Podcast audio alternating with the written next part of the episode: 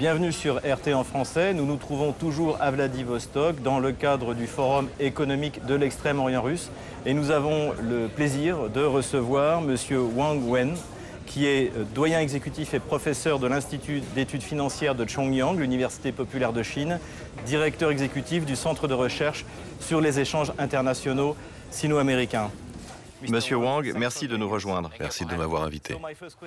Donc ma première question concerne la stratégie chinoise dans la région Asie-Pacifique. Qu'est-ce que vous pouvez m'en dire, en particulier face au projet Indo-Pacifique des États-Unis? en réalité, je pense qu'avant tout, la Chine a toujours privilégié la stratégie de la mondialisation. Nous avons accepté l'ordre mondial, mais aujourd'hui la stratégie américaine dans la région du Pacifique a changé d'orientation politique. Parce qu'avant on préférait dire Asie-Pacifique, n'est-ce pas? Mais maintenant on parle de l'Indo-Pacifique. On veut simplement diminuer le rôle de la Chine et augmenter celui de l'Inde. Je pense donc qu'il s'agit d'une stratégie évidente et que c'est la raison du basculement de l'expression d'Asie-Pacifique vers celle d'Indo-Pacifique. Je pense qu'il s'agit d'un changement de stratégie dans la politique étrangère de Biden. Indo-Pacifique, oui. Mais quels que soient les changements américains, en ce qui concerne la Chine, nous nous efforçons toujours de mener des politiques d'ouverture. Nous sommes attachés à la mondialisation. Nous voulons coopérer avec tous les pays, y compris les pays occidentaux. C'est donc toujours la politique chinoise de la nouvelle ère. Nous poursuivons, continuerons, maintenons les politiques de réforme et d'ouverture mises en place par Deng Xiaoping. Cela signifie donc que vous ne voulez pas vous opposer radicalement aux États-Unis. Vous poursuivez simplement votre politique de toujours. Oui, en Chine, il y a un vieux dicton très populaire qui dit que quoi que fassent nos concurrents, nous avançons à notre propre rythme. Il s'agit d'une leçon très intéressante et importante enseignée à notre peuple, notamment par Confucius. Je pense donc que les changements de stratégie américaine ne font pas peur à la Chine, qui a plus de 3000 ans de sagesse civilisationnelle. Nous nous contentons de faire des progrès de notre côté. Nous faisons de notre mieux pour nous améliorer nous-mêmes. Vous voulez donc dire que le projet La ceinture et la route n'est pas spécifiquement dirigé contre les États-Unis. C'est tout simplement un projet d'investissement à long terme, un projet chinois pour le reste du monde. Je veux dire pour le continent, est-ce le cas? L'initiative Une ceinture et une route n'est pas une stratégie dirigée contre l'Occident. Cette initiative est un bien public international pour tous les pays. Tous ceux qui veulent coopérer avec la Chine, la Chine les accueille. Nous célébrons aujourd'hui le dixième anniversaire de l'initiative Une ceinture et une route. Au cours des dix dernières années, 152 pays ont signé un mémorandum d'entente avec la Chine. Deux tiers des pays du monde coopèrent avec la Chine dans le cadre de l'initiative Une ceinture et une route. Ce qui prouve que cette initiative est inclusive. Il s'agit d'un projet pragmatique qui relève d'une coopération gagnant-gagnant. Même aux États-Unis, de nombreux experts critiquent la Maison-Blanche pour ne pas avoir rejoint les programmes de la Banque asiatique d'investissement pour les infrastructures. Je pense que c'est très intéressant. Cette année, c'est le dixième anniversaire de l'initiative Une ceinture et une route. Et je crois qu'à l'avenir, nous allons encore gagner en attractivité.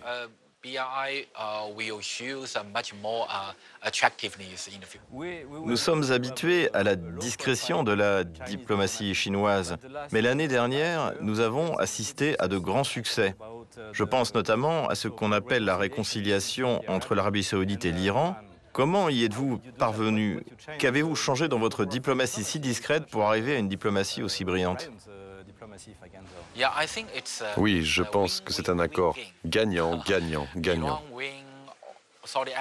L'Iran gagne, l'Arabie saoudite gagne, la Chine gagne, tout le monde gagne. Je pense que la sagesse de la Chine est de faire de son mieux pour persuader tout le monde, tous les pays de se réunir, de négocier, de travailler ensemble pour la paix. Je pense que c'est l'un des principes les plus importants de la politique étrangère de la Chine, à la différence des États-Unis. L'un des principes clés de la politique étrangère des États-Unis est de contrebalancer tout le monde. L'Arabie saoudite doit faire contrepoids à l'Iran, le Pakistan contrepoids à l'Inde, la Chine doit faire contrepoids au Japon, la Corée contrepoids au Japon, la Chine continentale contrepoids à Taïwan et même l'Ukraine contrepoids à la Russie. Je crois qu'il s'agit d'une mauvaise politique étrangère. C'est une politique étrangère pré-moderne. Je pense que nous sommes désormais entrés dans une nouvelle ère. Nous avons besoin d'une politique étrangère postmoderne. Dans le cadre d'une politique étrangère postmoderne, nous devons encourager les relations gagnant-gagnant, nous devons encourager la coopération, nous devons encourager la stratégie de coopération pour la paix. C'est cette approche-là que vous avez l'intention d'utiliser pour arriver à une solution de compromis avec l'Inde? Oui, c'est cela. Aux États-Unis, nombreux sont ceux qui voudraient voir l'Inde attaquer la Chine ou même déclencher une guerre contre elle. C'est vrai, nous avons un différent très sérieux autour de la frontière avec l'Inde. Mais pour être honnête, L'Inde comme la Chine, nous faisons de notre mieux pour faire preuve de patience afin d'apaiser la dispute. Et c'est pourquoi, vous vous souvenez, il y a quelques années de cela, nous avons eu une confrontation à la frontière. Mais il n'y a eu aucun tir. Personne n'a ouvert le feu. Nous arrivons à nous maîtriser. Nous sommes totalement confiants dans le fait de pouvoir rester serein pour résoudre la question une fois pour toutes. Est-ce que les BRICS vous aident non seulement à parvenir à une solution de compromis avec l'Inde, mais aussi pour la mise en place du monde multipolaire que nous attendons maintenant?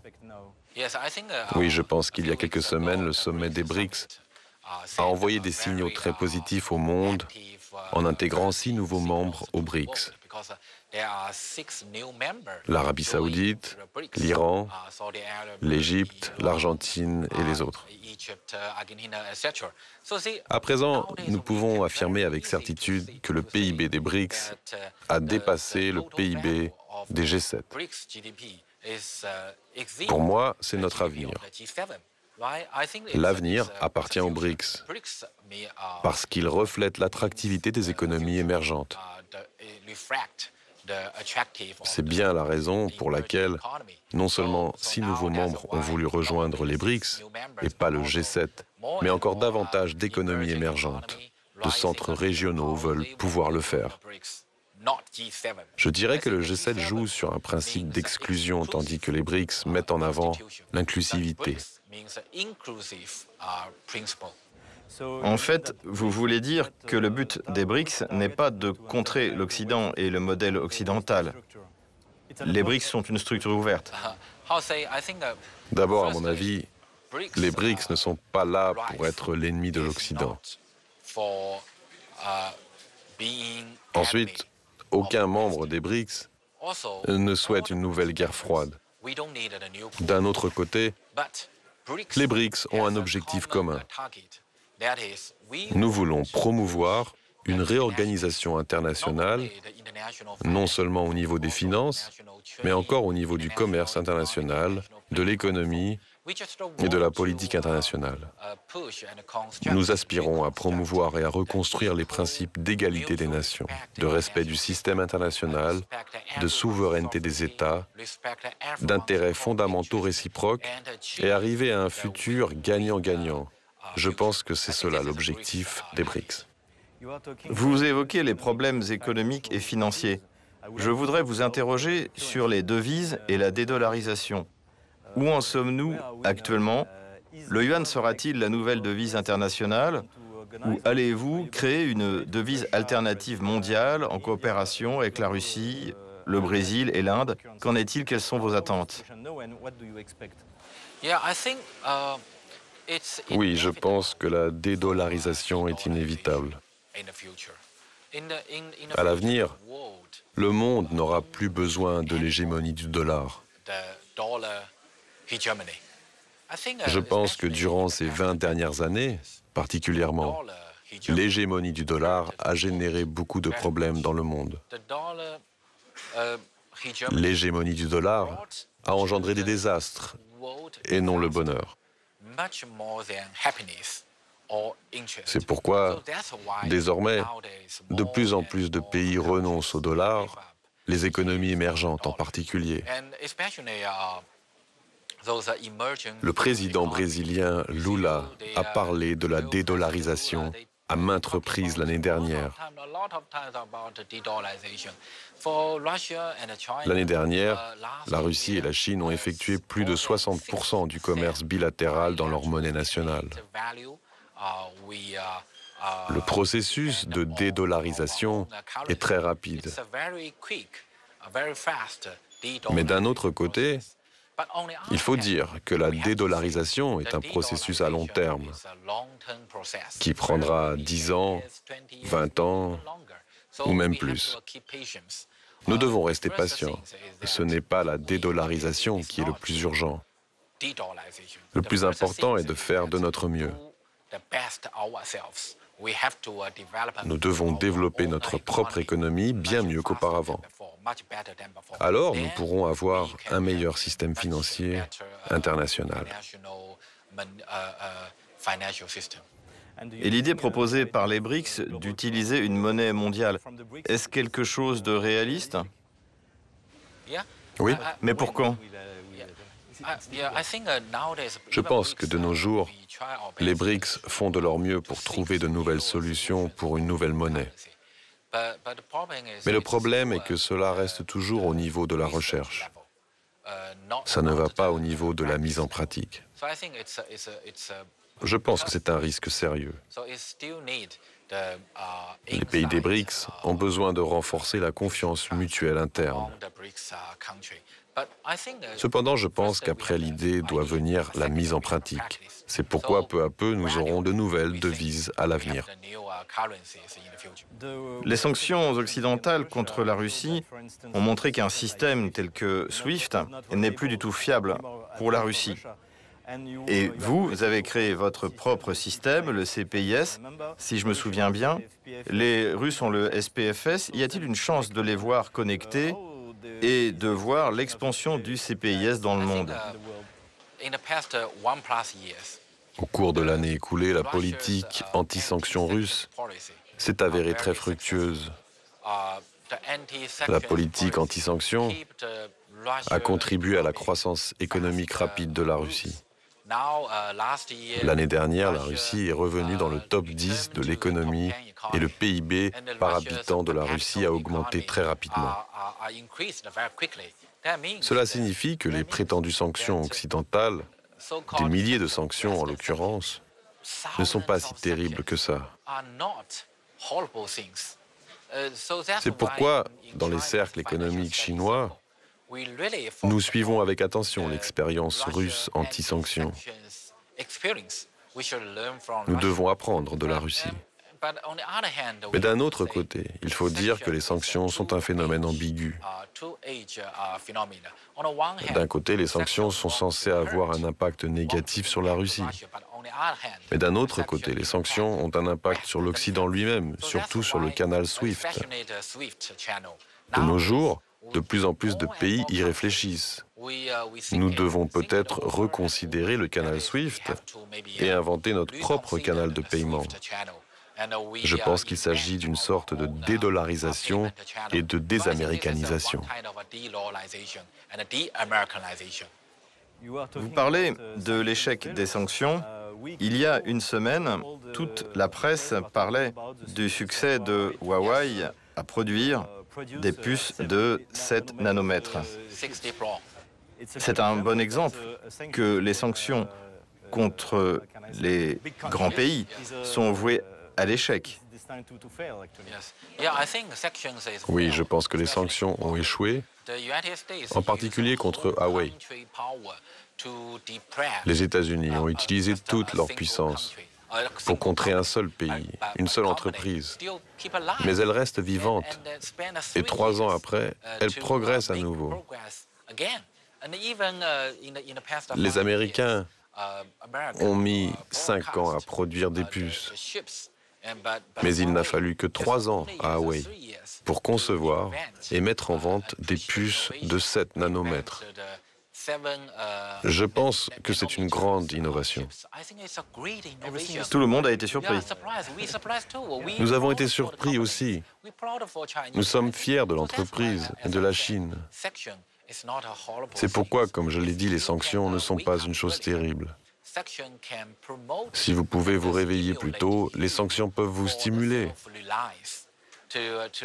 vous apprendre à dépendre de vous-même et pas de l'Occident. Comme vous l'avez dit, le dernier chiffre montre que 80% du commerce entre la Chine et la Russie est effectué en monnaie locale. Et aujourd'hui, vous êtes ici. Pourquoi êtes-vous venu? Je pense qu'aujourd'hui, la Russie et la Chine vivent la meilleure période de leur histoire. Pas seulement au niveau du commerce bilatéral. L'année dernière, notre commerce a augmenté de plus de 30%. Et cette année, encore plus 30%. Je pense que dans cinq ans, la Russie pourra se ranger parmi nos cinq premiers partenaires commerciaux à la place du Japon et de la Corée. J'estime donc que la Russie est devenue de plus en plus importante pour la Chine en termes de commerce bilatéral. Mais je dois aussi dire que les échanges entre les peuples russes et chinois ont beaucoup augmenté. C'est pourquoi même pendant ce forum économique oriental, nous pouvons voir de nombreux participants chinois, des hommes d'affaires, des chercheurs universitaires. Ils veulent connaître les nouvelles conditions en Russie. Ils veulent trouver de nouvelles opportunités de coopération avec la Russie. Je pense que la Russie est attrayante et possède un potentiel de développement. J'ai écrit beaucoup d'articles en chinois pour encourager la communauté commerciale et académique chinoise à coopérer avec la Russie. Je pense que la Russie est un pays merveilleux. La Russie a un énorme potentiel de développement et à l'avenir, la Russie reprendra son essor et nous sommes apparemment à la première étape de l'avènement d'une grande puissance. C'est mon pronostic, j'en suis vraiment convaincu.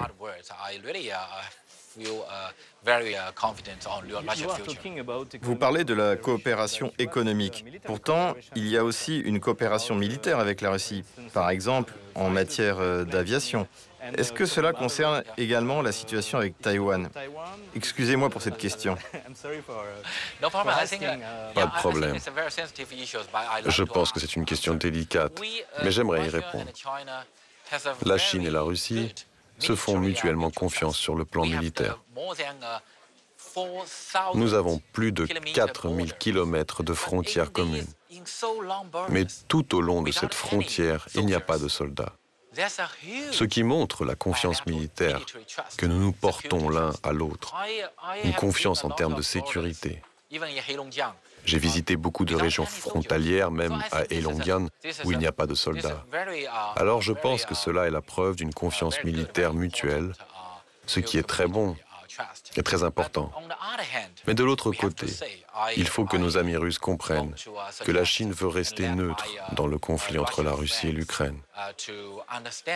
Nous voulons tout simplement dire que la Russie et l'Ukraine peuvent atteindre la paix le plus tôt possible. Beaucoup de médias occidentaux soupçonnent que la Chine fournit des armes à la Russie. Je ne pense pas que ce soit vrai. La Russie est une grande puissance qui n'a pas besoin d'armes chinoises. Mais quant à la situation avec Taïwan, J'aimerais remercier la Russie pour son soutien à long terme quant à notre souveraineté. Je pense que les États-Unis veulent créer une nouvelle crise ukrainienne à Taïwan. Mais nous le savons. C'est pourquoi la Chine reste patiente et fait de son mieux pour résoudre cette question de manière pacifique. Nous avons de la patience. Nous pensons que Taïwan appartient à la Chine continentale. Et nous sommes confiants dans notre future réunification pacifique. Il y a beaucoup de gens, surtout en Occident, qui croient que les relations sino-russes sont déséquilibrées en faveur de la Chine vu que vous êtes sans aucun doute la première puissance économique mondiale en parité de pouvoir d'achat. Est-ce que cela est vrai? La relation euh, est-elle déséquilibrée? Non, je ne pense pas que les relations sino-russes soient déséquilibrées.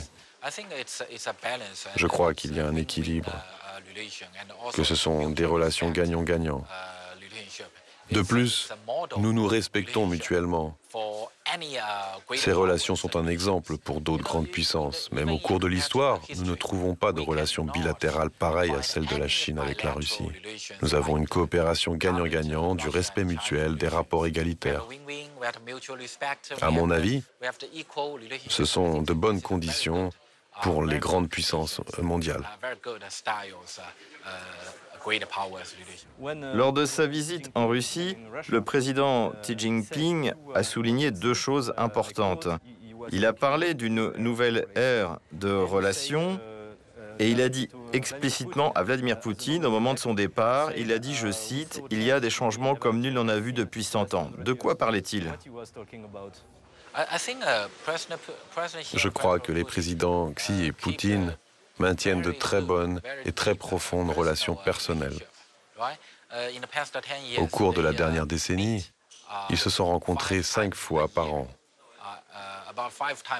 Cela signifie qu'au cours des dix dernières années, ils se sont vus face à face une cinquantaine de fois.